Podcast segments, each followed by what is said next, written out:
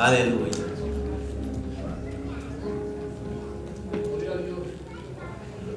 Quisiera antes de comenzar, amado, quisiera orar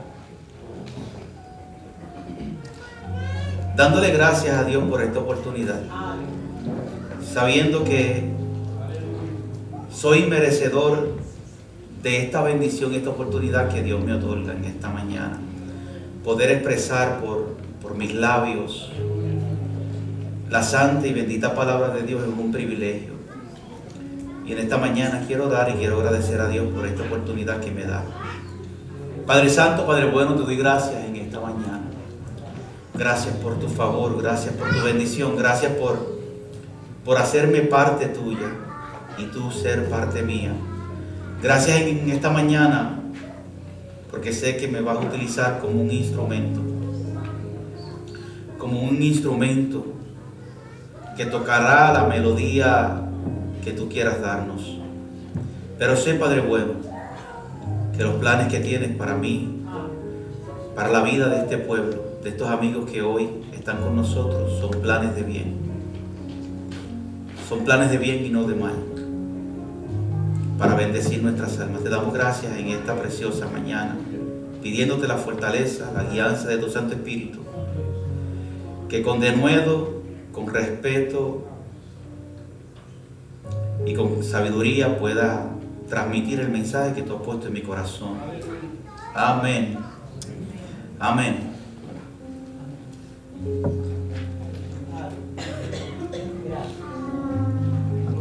A su nombre sea la gloria.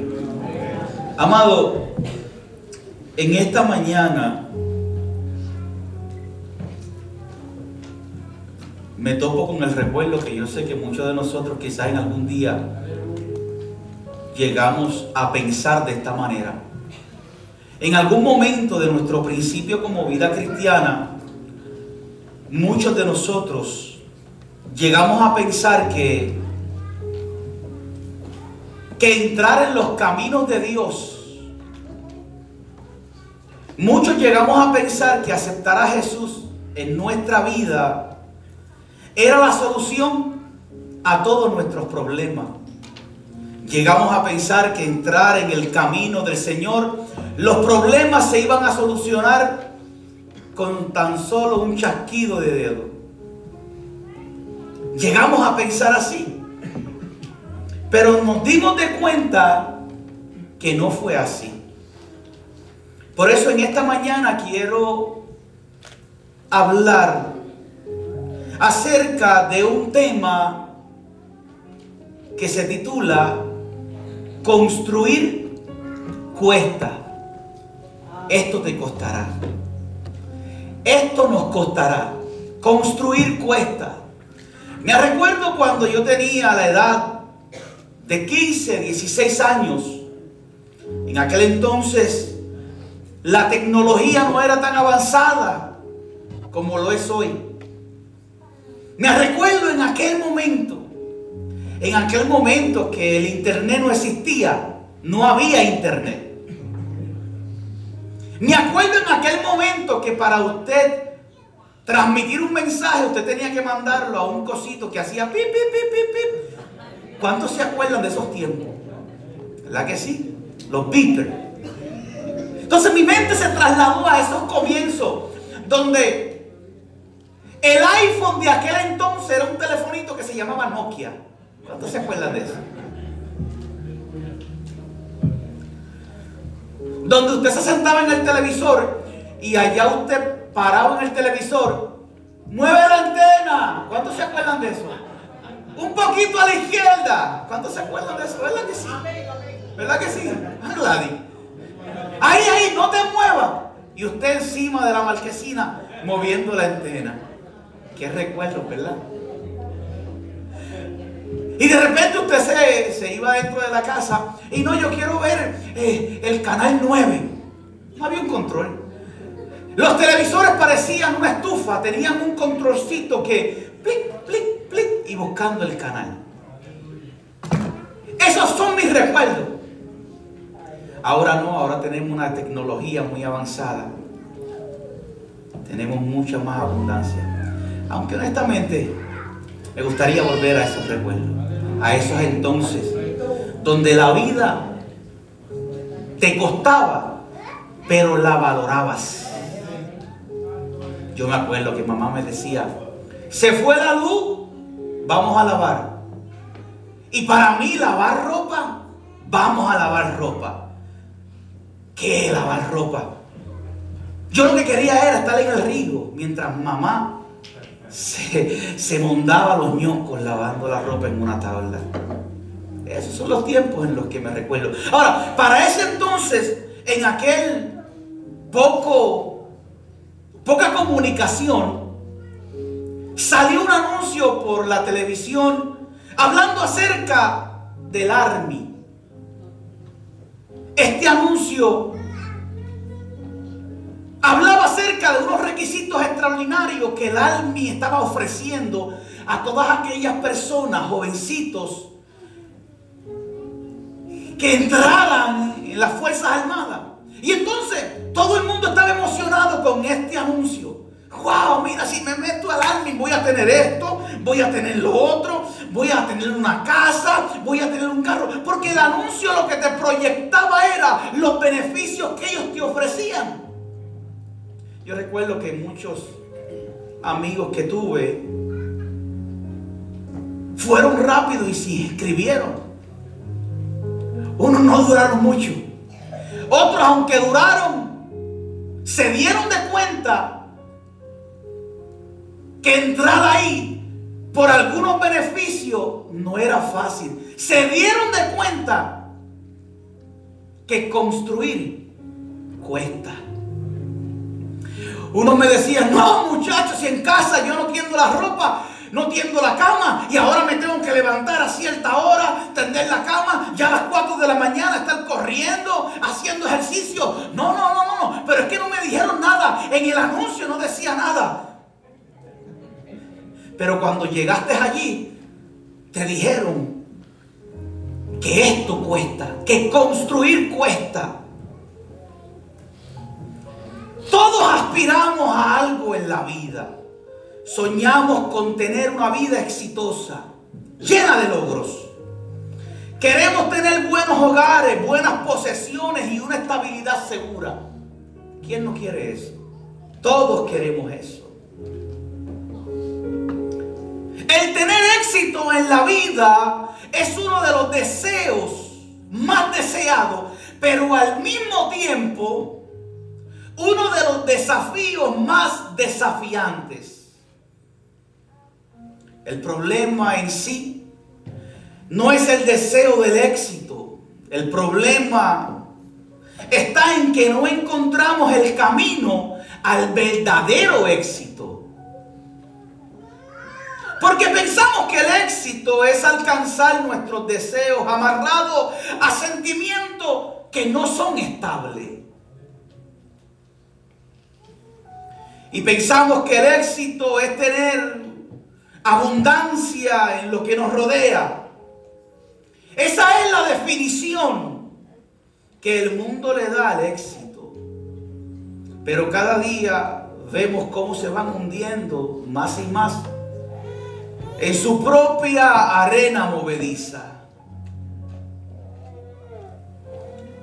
Es por eso que muchos jovencitos piensan que controlando un caserío, un punto de droga, teniendo mucho dinero, han alcanzado su éxito. Sin darse de cuenta que el corazón los está engañando porque lo que están es construyendo su propio ataúd. Es por eso que el cantante famoso Héctor Delgado, conocido como el Father, teniendo una fama y una influencia como ningún artista en el área de la música reggaetonera, él declara en sus entrevistas que se estaba hundiendo en su propia arena movediza. Es por eso que el actor Robin Williams, lamentablemente, siendo un actor famoso, millonario, sufrió contra la depresión, el consumo de droga que lo llevó a quitarse la vida. Pero el mundo descifra el éxito como lo, como lo descifraron estos personajes ya mencionados que experimentaron y se vieron en un camino sin salida. Jeremías capítulo 17. Jeremías capítulo 17 declara y dice que engañoso es el corazón más que todas las cosas. Engañoso es el corazón más que todas las cosas y perverso. ¿Quién lo conocerá? Dando a entender hablando que el corazón está amarrado a sentimientos y que fácilmente pueden engañar nuestra mente.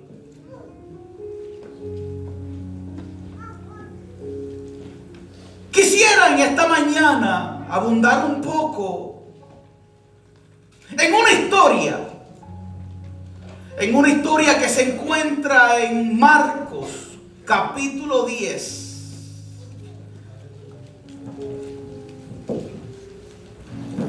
Mire esto. Marcos capítulo 10. Versículo 17. Le voy a dar un tiempito para que lo busquen, aunque sé que va a estar en las pantallas para nuestro beneficio.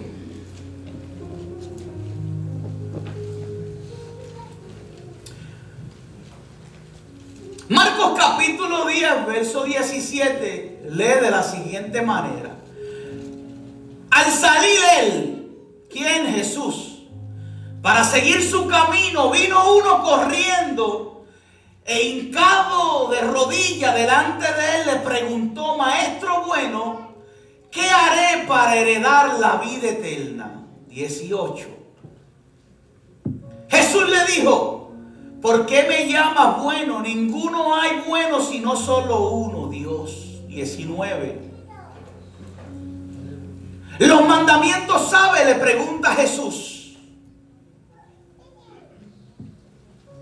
No adulteres, no mates, no hurte, no digas falsos testimonios, no defraude, honra a tu padre y tu madre. Entonces este joven respondió y dijo, maestro, todo esto lo he guardado desde mi juventud. Entonces Jesús, mirándole, le amó y le dijo, una cosa te falta. Anda, vende todo lo que tiene y da a los pobres. Y tendrás tesoro en los cielos y ven y sígueme tomando tu cruz. Esta historia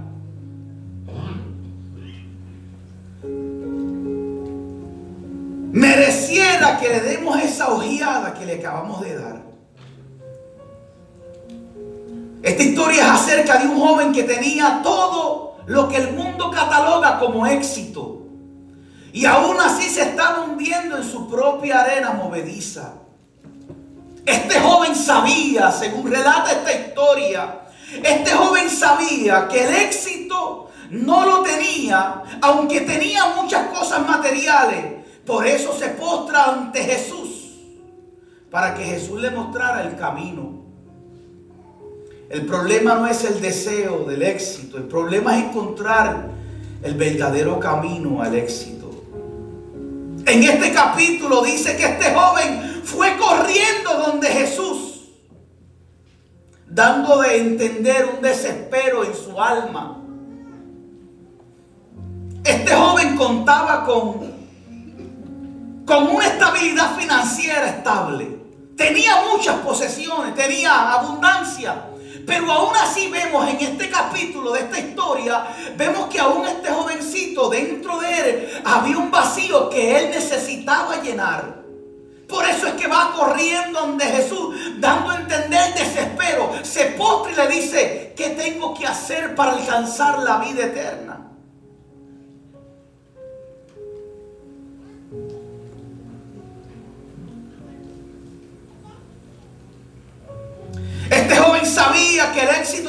En tener riqueza ni tampoco estaba en las posesiones materiales, porque ya él las tenía y aún así se sentía vacío. Él sabía que la solución para su vacío no estaba en lo que tenía ni en lo que lo rodeaba. Por eso va corriendo donde Jesús le dice, aunque yo tengo esto, aunque yo soy dueño de esto, hay un vacío dentro de mí, ¿qué tengo que hacer Jesús? Para encontrar, para llenar ese vacío, encontrar la vida eterna.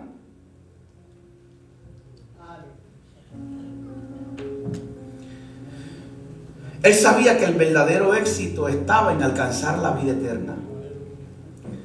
El problema era que, que no sabía cómo llegar a ella. Por eso van de Jesús. Muéstrame qué tengo que hacer para alcanzar la vida eterna.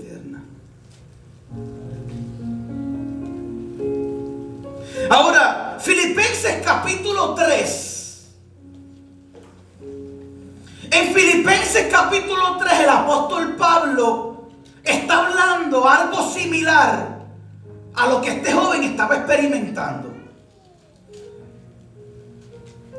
El apóstol Pablo se da de cuenta de esta realidad que este hombre joven estaba experimentando. Este joven tenía muchas posesiones, había logrado éxito en su vida y aún así dentro de él había un vacío que todavía faltaba de llenar. Pero entonces el apóstol Pablo también lo expresa en esta carta de Filipenses capítulo 3.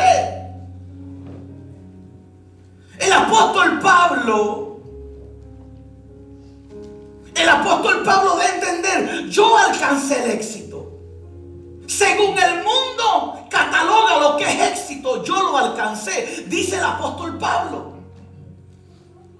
El apóstol Pablo dice, mira, si alguien merece de darse o de jactarse en su éxito, yo estoy en la primera lista. Si alguien tiene que confiar en su éxito, según el mundo lo cataloga, yo te digo que yo soy más. Yo, yo tengo que estar en esa lista. Mire cómo le dice, aunque yo tengo también de confiar en la carne, si alguno piensa que tiene de qué confiar en la carne, yo más. Cinco. Entonces el apóstol Pablo continúa. Y él nos dice, mira, te voy a decir algo. Si hay alguien que puede decir que tiene éxito, ese soy yo. Para que tú me entiendas de lo que yo estoy hablando, yo te voy a mostrar cuál es mi resumen.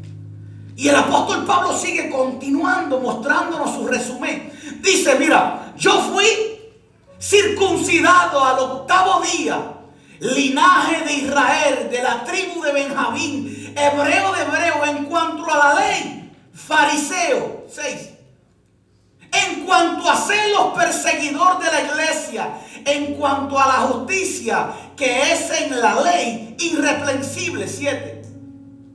Pero cuántas cosas eran para mi ganancia, las he estimado como pérdida por amor de Cristo, 8.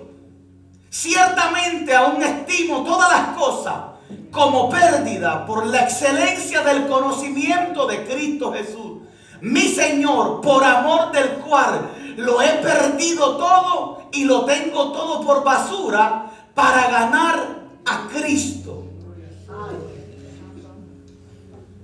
El apóstol Pablo lo que está diciendo, llegó un día que yo pensé que había alcanzado el éxito. Porque este hombre, el apóstol Pablo, tenía unos logros extraordinarios. Este hombre llamado el apóstol Pablo fue instruido a los pies de un hombre, un rabino, fariseo llamado Gamaliel, a quien respetaba mucho. Por ende, este apóstol Pablo dice, yo alcancé muchas cosas en la vida, cosas que yo pensé que eran exitosas. Pero cuando choqué con Jesús, me di de cuenta que lo que para mí un día fue éxito, ahora me era estorbo. Porque ahora muestre cuál es el verdadero éxito.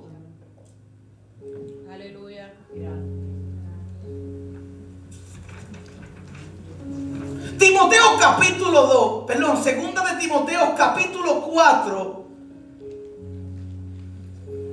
El apóstol Pablo, él mismo, en esta carta está dándonos a entender y él se regocija porque él ahí declara que él encontró el éxito. Mire cómo lee esta carta. El apóstol Pablo en segunda de Timoteo capítulo 4, 7 dice, él dice, mire amado, el apóstol Pablo aquí ya estaba pronto para, ir, para ser ejecutado. La muerte del apóstol Pablo ya le habían dictado la sentencia. Pero mira cómo dice él. Él dice, yo he peleado la buena batalla. He acabado la carrera. He aguardado la fe. Por lo demás me está guardada la corona de justicia, la cual me dará el Señor juez y justo en aquel día. Y no solo a mí, sino también a todos los que aman su venida. El apóstol Pablo dice, yo te voy a decir algo y te lo garantizo. Ahora sí, Ahora sí que verdaderamente yo estoy entendiendo que yo alcancé el éxito. Porque el éxito no se cataloga como el mundo lo cataloga. El mundo lo cataloga el tener éxito a la, lo que te rodea, lo que puedes alcanzar. Pero el apóstol Pablo dijo, no, no, no, eso para mí fue basura. Porque yo lo alcancé y me di de cuenta que el vacío dentro de mi vida era más inmenso. Pero cuando choqué con Jesús, te voy a decir algo. Ahí encontré mi identidad Ahí encontré mi verdadero éxito. Gloria a Dios. Pero vamos a volver porque dejé al joven rico, lo dejé un poquito sentado. Vamos a volver a la historia de este joven rico. Este, hombre, este joven rico va donde Jesús le hace una pregunta acerca de la vida eterna.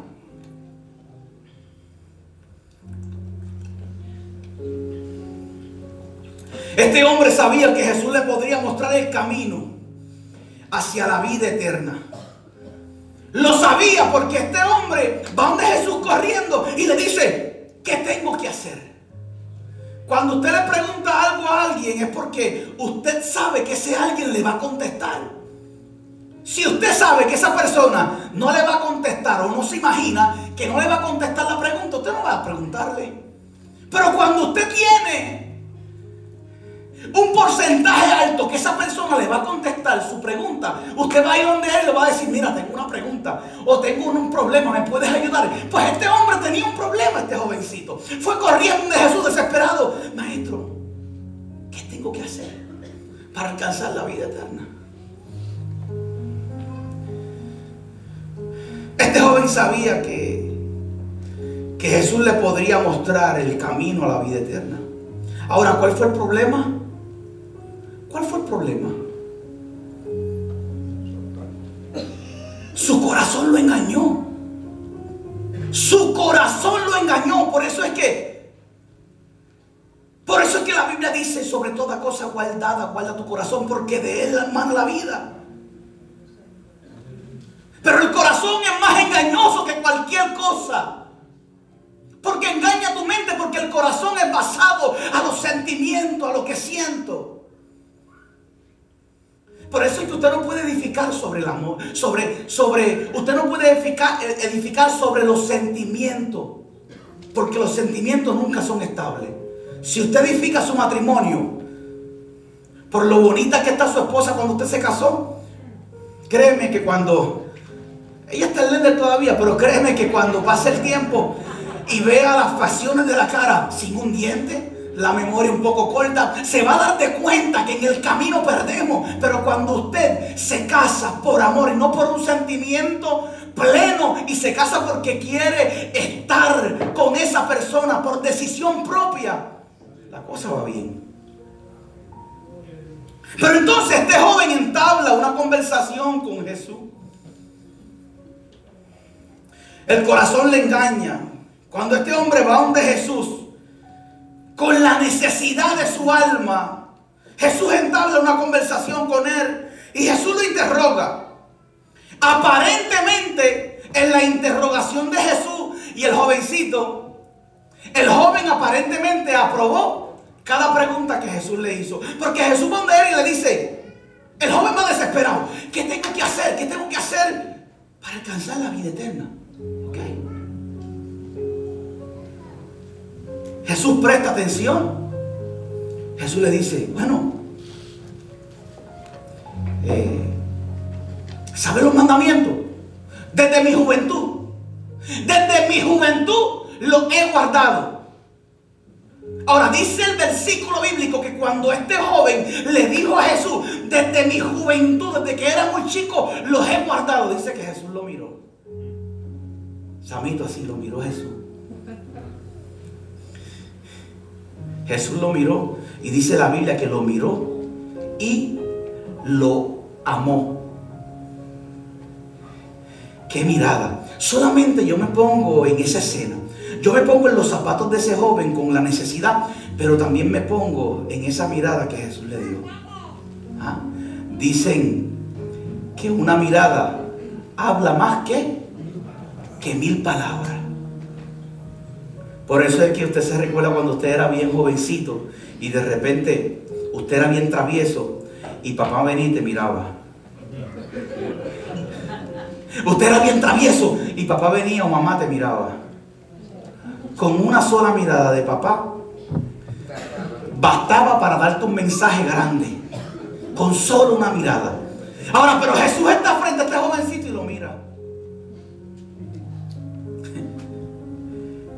Jesús lo mira y lo ama porque ve la, la compasión y la necesidad dentro de este joven.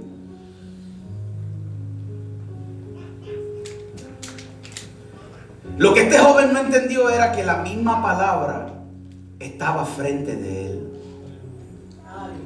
Porque Jesús es el verbo, la palabra accionada, encarnada. Hebreos capítulo 4 versículo 12 dice que la palabra de Dios es viva, eficaz, más cortante que toda espada de dos filos, que penetra hasta partir el alma y el espíritu y las coyunturas y los tuétanos y discierne los pensamientos y las intenciones del corazón. Podríamos engañar a cualquier persona con nuestra sutileza. Pero al ojo de Jesús, a esa mirada de Jesús que se te mete por dentro, te escudriña el corazón lo más íntimo. No. Jesús mira a este joven. Y con esa mirada lo escudriñó completo, de arriba abajo. Está bien. Imagino que el jovencito, desde mi juventud he guardado los mandamientos. ¿Ok? ¿Está bien? Pero sigue el diálogo entre Jesús y el joven. El versículo 17 que leímos de Marcos 10 dice que después que Jesús le hace estas preguntas acerca de los diez mandamientos, Jesús lo mira y, y le amó.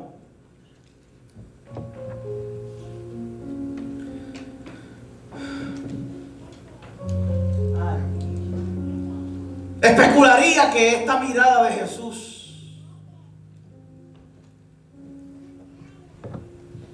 le atravesó.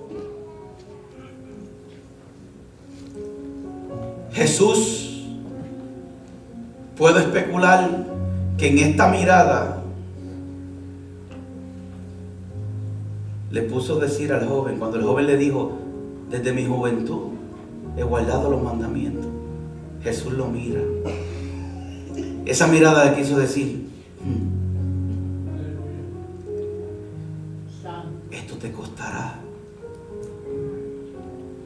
Pero está bien. Vamos a ver si estás dispuesto. ¿Por qué? Porque construir cuesta. Jesús lo mira, le ama. Ok, cumpliste los mandamientos. Dices que desde tu juventud. Ok, está bien. Jesús lo mira. Ok, esto te va a costar. Vamos a ver si estás dispuesto. Habrán cosas, habrán cosas que hacemos, que practicamos, de las cuales nos tendremos que desprender. Y no necesariamente porque sean pecados, sino más bien porque te estorbarán en tu camino, detendrán tu crecimiento, disminuirán tu avance, porque construir cuesta.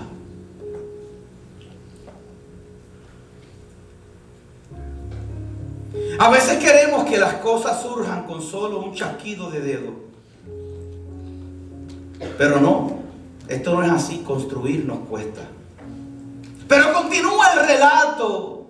Pero ahora Jesús va el problema. Ya Jesús no va con... Ahora Jesús va el problema. Oh, ok. Ok, tú dices que desde tu juventud tú has cumplido los mandamientos. Está bien. Jesús lo mira. Ok. Vamos a ver si estás dispuesto. Porque, porque si tú me dices que tú cumpliste desde, desde tu juventud los mandamientos, los guardaste, Jesús lo mira vamos a ver. Ahora se sabe dónde es que el grillo tiene la manteca. Aquí se separan los adultos de los niños. Jesús le dice, ok, está bien. Pues mira lo que vas a hacer. Ya Jesús no le hace una pregunta. Jesús va al grano y le dice, te falta algo y punto. ¿Qué? Si te falta algo y punto. El joven, dime. Pero como ya Dios lo había mirado, vamos a ver si son verdad que tú estás dispuesto. Te falta algo, mire. Lo que tienes, véndelo y ve y dalo a los pobres y sígueme dice que dice que este joven se entristeció. Dice que el afligido por estas palabras se fue triste porque era dueño de muchos bienes. Y no entiendo el por qué. Porque en la conversación de Jesús, este, este joven le dijo, cuando Cristo le pregunta acerca de los mandamientos, el joven dice, desde mi juventud los he guardado. Pues está bien. Entonces Jesús va al grano. Te falta una cosa, esto. Cuando Jesús le dice, dice que este hombre, que este joven se fue triste. ¿Pero por qué? Si Jesús lo que hizo fue que le resumió los diez mandamientos que él había dicho que cumplía desde su juventud, se los resumió en dos. ¿Y qué pasó ahora? Tú me dices a mí que cumplía, que guardaba desde que era joven los mandamientos. Ahora yo lo que hice fue que te los resumiendo, porque te voy a decir algo. A un maestro tú no lo puedes engañar, y menos al maestro de los maestros. Entonces Jesús dijo, vamos a ver si son verdad. Pues entonces esos diez mandamientos te los voy a resumir en dos. Lo que tiene, véndelo y da a los pobres y ven y sígueme. Mire como dice Marco, esto fue la misma pregunta que le hizo a Jesús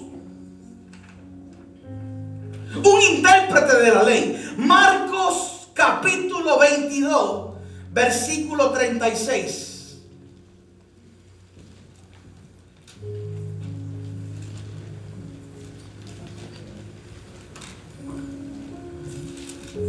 espero a ver.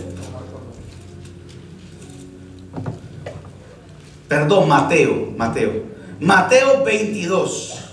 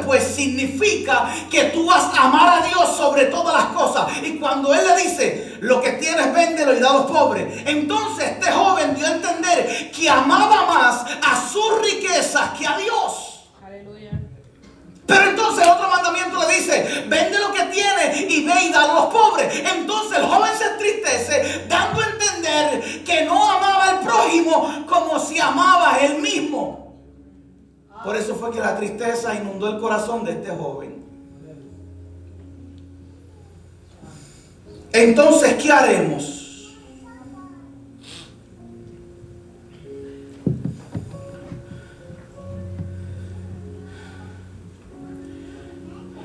El joven dio a entender que su corazón no estaba en Dios, sino en su riqueza. Y que no amaba tanto al prójimo como se amaba a él mismo. Amado amigo que me escucha, no solo basta con el deseo de cambiar, no solo basta con un deseo de echar hacia adelante, no solo basta con el deseo de alcanzar tu sueño, no solo basta con el deseo de querer seguir a Jesús. Si quieres cambiar, te lo tengo que decir, te va a costar. Si quieres echar hacia adelante en la vida, te va a costar. Si quieres alcanzar tu sueño, te costará. Si quieres seguir a Jesús, te costará. Porque construir cuesta. Hay personas que me dicen, o he escuchado personas, entré en los caminos de Cristo, me metí a la religión y los problemas han aumentado más. ¿A cuánto, cuánto he escuchado eso? Me metí al Evangelio buscando la solución de los problemas. Y lo que han hecho es que se han, aparentemente se han agigantado más. Hasta un día yo lo pensé. Pero no, no. No es que los problemas hayan llegado por haber decidido servir a Cristo. Lo que pasa es que estamos construyendo una nueva vida. La situación es que estamos construyendo una nueva vida. Estamos empezando de cero. Y construir cuesta. Y te voy a decir algo con el primero y con el quien más tendrás problemas es contigo mismo. Con, con quien más tendrás problemas es contigo mismo. Porque construir cuesta.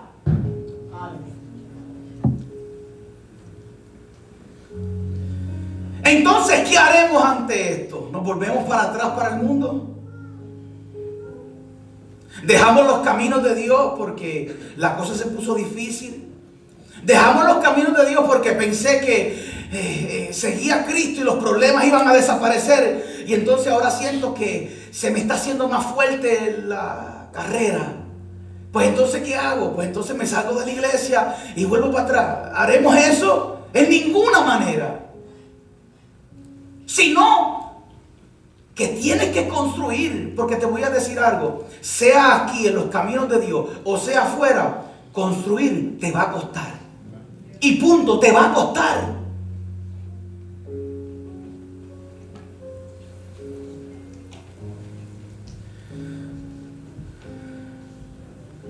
No hay mejor camino en el que pueda estar tan seguro que los caminos de Dios sea en los caminos de Dios o fuera de los caminos de Dios, construir te costará. La diferencia es que el que construye en Dios tiene seguridad y es sabio. Esa es la diferencia. Donde quiera que construyas, te va a costar. Pero el que construye en Dios, hay seguridad y es sabio. Pero el que construye fuera de Dios no tiene seguridad. Y la Biblia, no yo, no sé si está mal conmigo, y la Biblia lo considera necio. Una palabra un poco dura.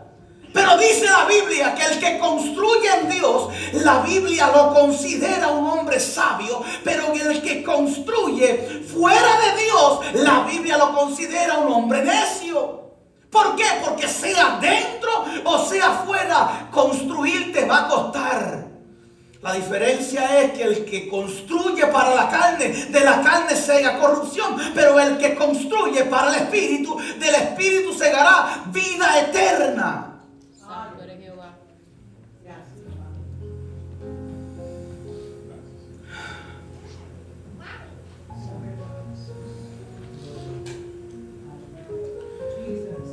Aleluya. Mateo capítulo 7. Mateo capítulo 7. Mírese esto. Se lo voy a leer. El que construye en Dios hay seguridad. Y la Biblia lo cataloga sabio. Pero el que construye sin Dios no hay seguridad y la Biblia lo considera necio. Marcos capítulo 7, versículo 24 dice, cualquiera, cualquiera que oye estas palabras y las hace, yo le voy a considerar o le compararé a un hombre prudente que edificó su casa en o sobre la roca. Seguimos. Descendió la lluvia Vinieron ríos y soplaron viento y golpearon contra aquella casa y no cayó porque estaba fundada sobre la roca. Pero cualquiera que me oye estas palabras y no las hace, le comparo a un hombre necio, insensato, que edificó su casa sobre la arena. Y descendió la lluvia y vinieron ríos y soplaron viento ímpetu contra aquella casa y cayó y fue grande su ruina. Si usted se puede ver, el que construye en la arena o en la roca, tiene que construir, pero la garantía es que cuando construyes en Dios, tienes la garantía que estás construyendo sobre un firmamento sólido, que no importa que venga el problema, no importa que venga la situación, tu casa no cae porque su fundamento es una roca, tu casa no se mueve, tu casa no perece. Pero hay que ser sabio, hay que construir en la roca pero entonces dice que el que no construye en Cristo es como aquel que construye en la arena. Que cuando vienen los problemas, a, a huir crispín, cuando vienen los problemas, me voy de aquí. Cuando se levanta la tempestad, voy a dejar a la vieja. Cuando se, cuando se levantan los vientos, me voy de casa. Cuando vienen los problemas, se cae todo. Porque ¿cuál fue el problema? El fundamento que edificaste fuera de la roca.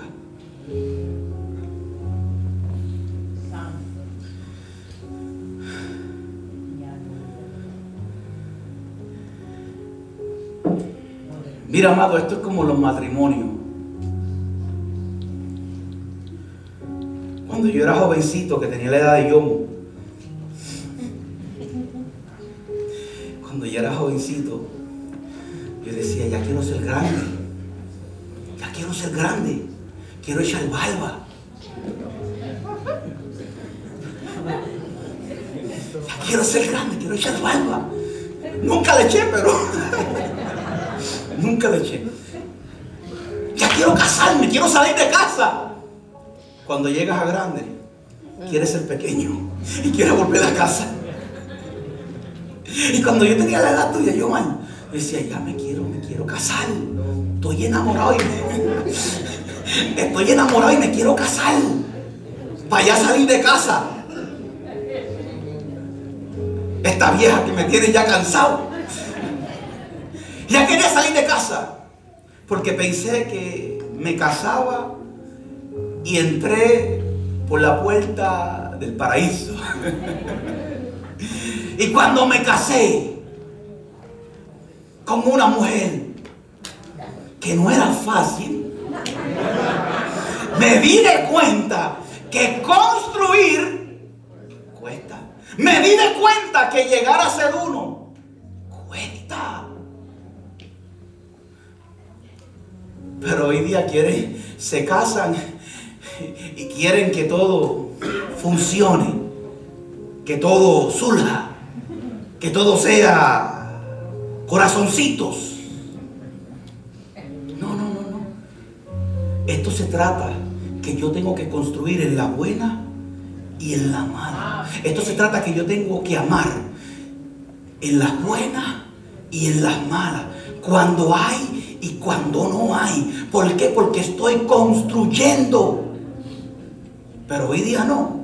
Hoy día se casan y hoy día está la moda de que mejor convivo a ver si me va bien. Papito, estarás conviviendo por el resto de tu vida. Y si piensas que al casarte se van a solucionar las cosas, ¡ah!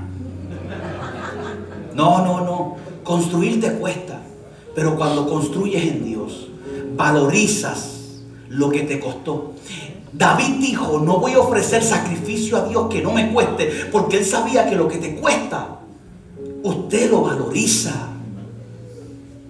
Mire, yo me casé con esa mujer y ya la semana me quería divorciar. Mire, antes de yo casarme, un familiar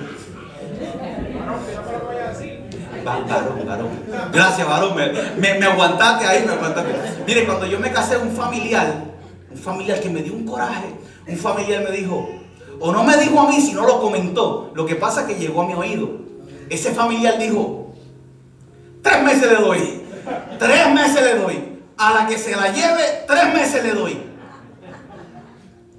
Créeme que a los tres meses quise devolverle, lo que pasa es que la mamá no la recibió.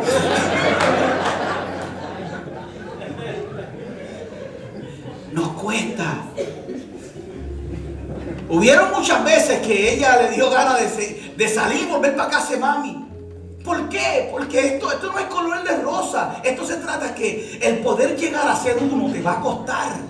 Tienes que trabajar con eso. Esto no significa que tú te dejas llevar por los sentimientos. Hoy ama y mañana odia. Hoy le das un beso y mañana no quieres verla. ¿Por qué? Porque los sentimientos no son estables. Tenemos que construir bajo una firmeza. Construir cuesta, pero créeme que cuando, cuando trabajas por lo que quieres, tendrás un buen futuro. La vida te será mejor. Cada día, ya hoy, ya hoy, no quiero que se vaya. Quédate en casa. Gana bueno, eh, no es broma. Hoy le digo, quédate en casa. Pero hemos podido hemos podido entre altas y bajas, entre altas y bajas, superar porque un día dijimos en la abundancia y en la escasez. No omitimos esa parte. En la enfermedad y en la salud. En los momentos buenos y en los momentos malos. Cuando sienta y cuando no sienta. Decidimos unirnos y construir. De esto se trata. De esto se trata. Por hay personas que dicen, no, me deshago de eso y busco otra. Como quiera vas a tener que construir. Y sabe Dios si la otra te va a dar más trabajo que esta. Construir cuesta. Tenemos que construir en la vida.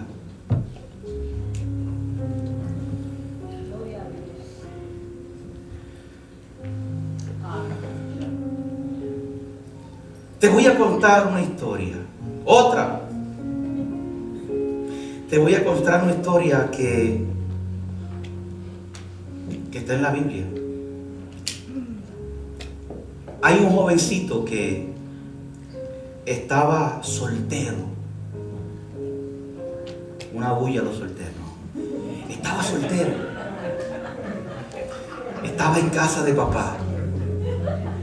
Mis hijos quieren hacer una bulla, pero ¿quién le hizo? Ni hable. Mire, amado, este jovencito estaba soltero en casa de papá. Mamá le cocinaba. Se podía bañar escuchando YouTube y no pagaba. Este jovencito estaba bien en casa de papá. La tenía toda. Había abundancia, comía, abría la nevera, comía. Este jovencito estaba bien, estaba en las papas. Pero de repente un día le dio esa cosa que nos da a nosotros como joven. Me quiero ir de casa. Aquí estoy esclavizado. Me quiero ir de casa, ya me quiero casar. Y acá y allá papá dice, bueno, deja que te toque pagar la renta, deja que te toque pagar la luz, deja que te toque pagar el agua, deja que te toque pagar el celular, deja que te toque pagar el carro, el seguro, la comida. ¿Alguien quiere testificar?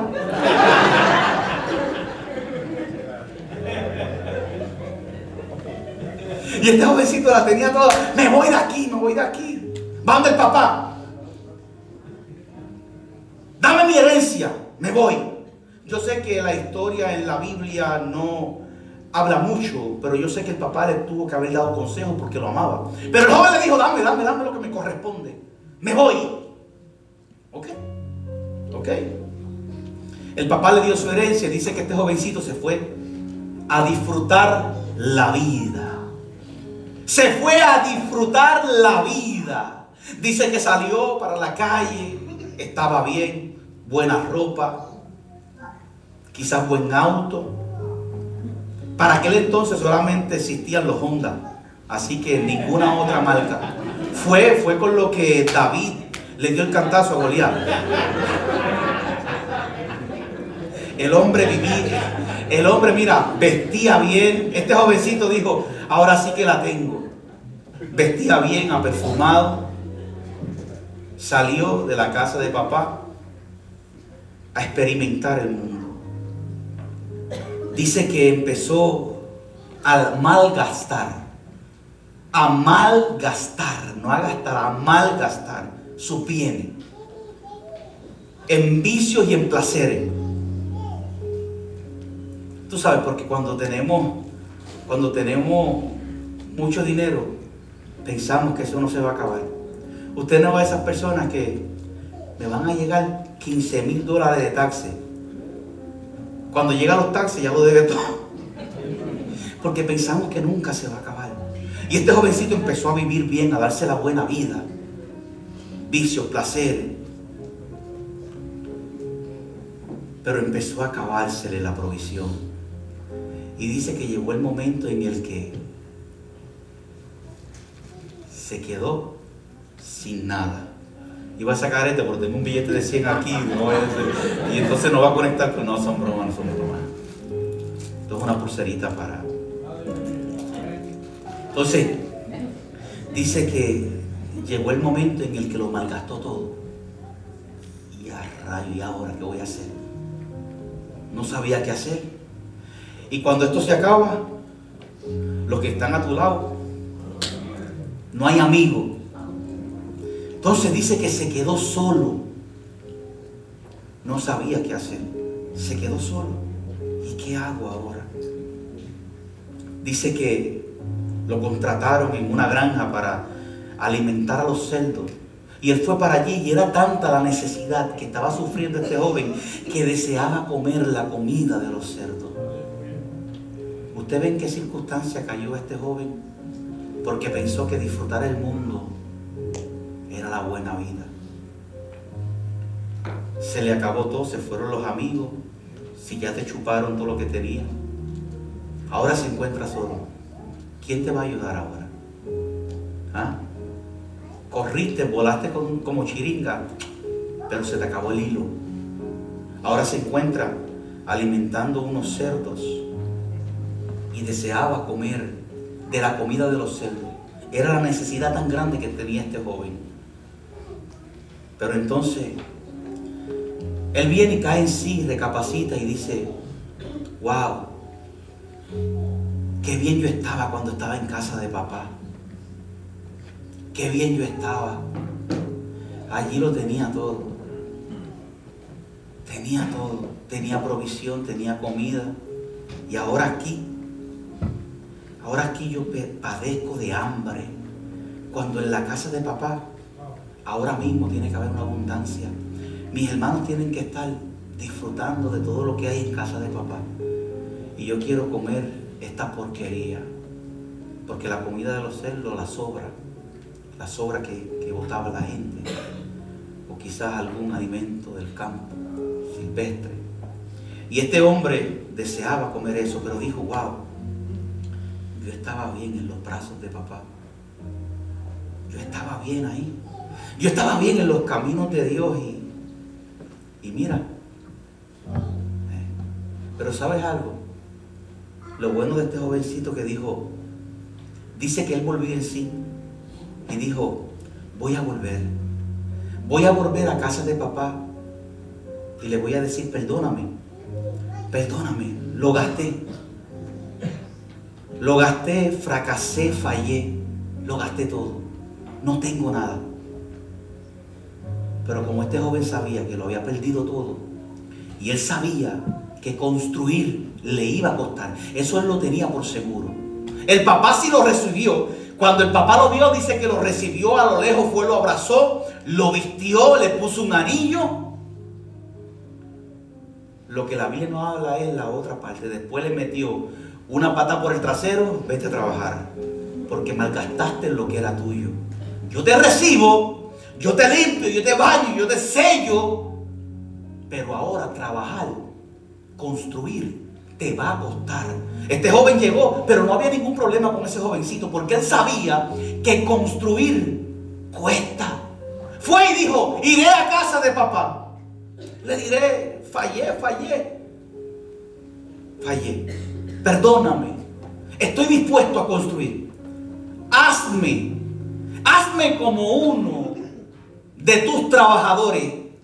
Que yo estoy dispuesto a volver a construir porque sé que construir cuesta. Todos queremos un matrimonio color de rosa. Todos queremos hijos buenos. Todos queremos hijos educados. Todos queremos buenas cosas. Lo que no queremos es esforzarnos y construir porque cuesta. Esto cuesta, este camino cuesta. Jesús le dijo, ustedes quieren seguir en pos de mí. Te voy a decir algo, el Hijo del Hombre no tiene dónde recostar su cabeza. Si ustedes me quieren seguir a mí, esto te va a costar negarte a ti mismo. Ahora, pero lo bueno de esto es que estás construyendo en una roca. Y cuando Dios te dice, te voy a vaciar de ti mismo, es porque Él quiere llenarte de Él. Aleluya. Es porque Dios no te va a dejar vacío. Dios te va a exigir cosas que te vas a tener que desprenderte, que tú amas, no por tu mal, sino que ese espacio necesita ser llenado por Cristo y no por las cosas que te satisfacen. Por eso cuando Dios te dice, te voy a desprender, te voy a hacer que te desprenda de muchas cosas, pero no te voy a dejar vacío, te voy a llenar de mí.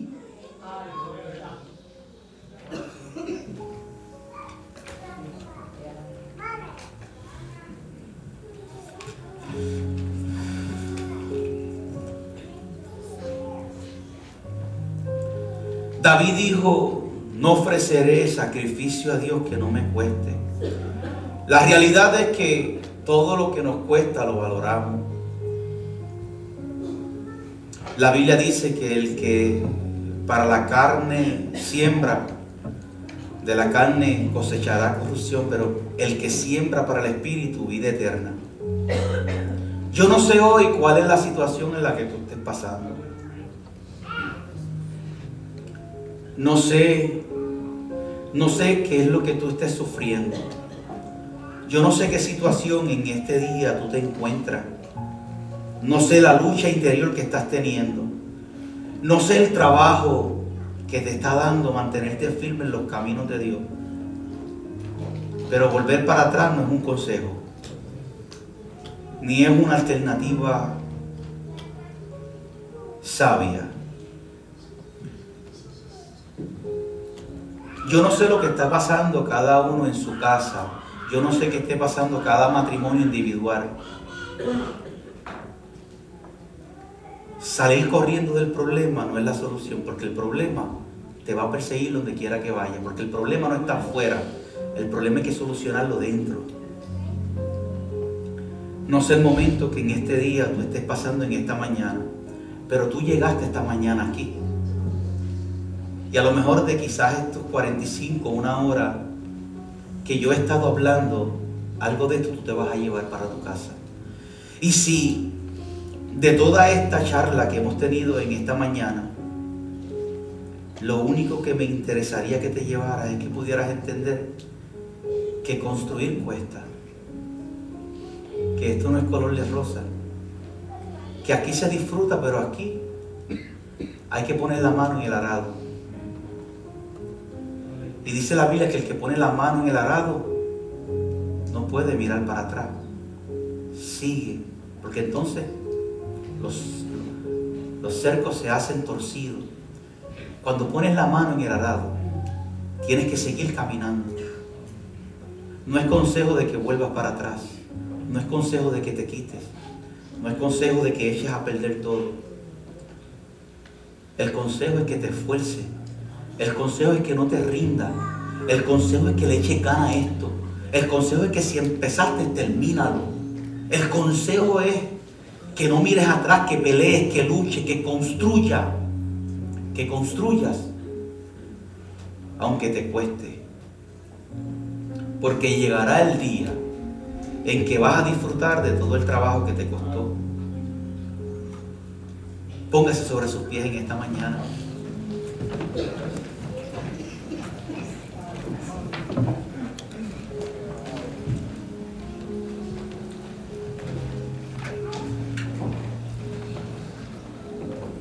Padre, te doy gracias en esta mañana. En esta mañana te doy gracias por tu favor, por tu ayuda.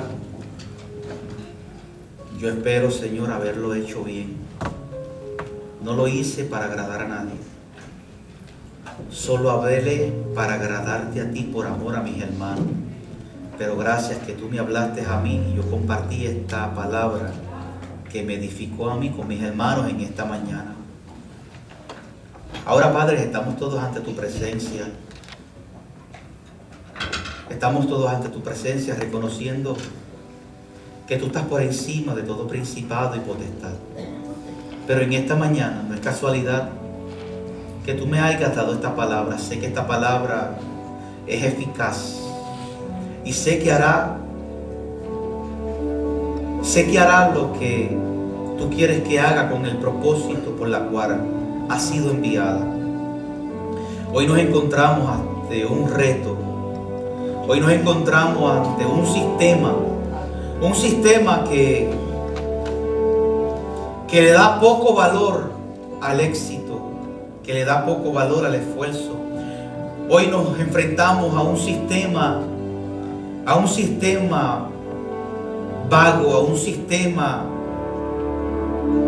a un sistema no sólido. Pero sabemos que construir en ti, que construir en ti es construir sobre una roca. En esta mañana, en esta mañana, Señor, sé que posiblemente habrán hermanos, hermanas, amigos en esta mañana que tienen una necesidad. Como muchas veces yo le he tenido. Yo solo que te pido es que puedas suplir y que ellos te dejen suplir la necesidad, Padre Santo, que hay en el corazón de cada uno de nosotros. Que podamos entender que, eso, que esto se trata de trabajo. Que podamos entender que esto se trata de construir. Que podamos entender que esto se trata de esfuerzo.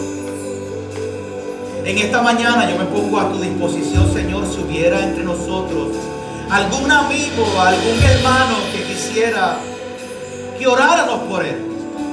Hoy yo, yo me pongo en tus manos para quizás abrazar, quizás animar, motivar a aquel hermano que la está pasando duro. Aquel hermano que quizás ahora mismo tiene tantas luchas en su mente tantas guerras por aquel que piensa, por aquel que piensa que quizás Que quizás las luchas que han llegado han sido para nuestra perjudicación, cuando en realidad estás construyendo. Y a veces, a veces Dios tiene que romper todo lo que construiste. Pero no es para amar ni para hacerte daño, sino porque Él quiere que construyas ahora en Él, bajo otra mentalidad, bajo una sabiduría, bajo un pensamiento mucho más abundante. Y a veces Dios permite que tu vasija se quiebre, que tu vasija se rompa, para Él volver a ser la nueva. En esta mañana, hubiera alguien en esta mañana que desee que oremos por Él, estamos aquí, estamos a la disposición. Pero no te voy a mentir. No te voy a mentir, esto te costará. Construir te costará, pero sé que tú puedes. Construir te costará, pero sé que tú puedes. No te rinda. No te rinda. Ya comenzaste, continúa. No mires atrás, no suelte darado. Continúa, camina. Camina. No importa que tan largo, que tan agigantado sea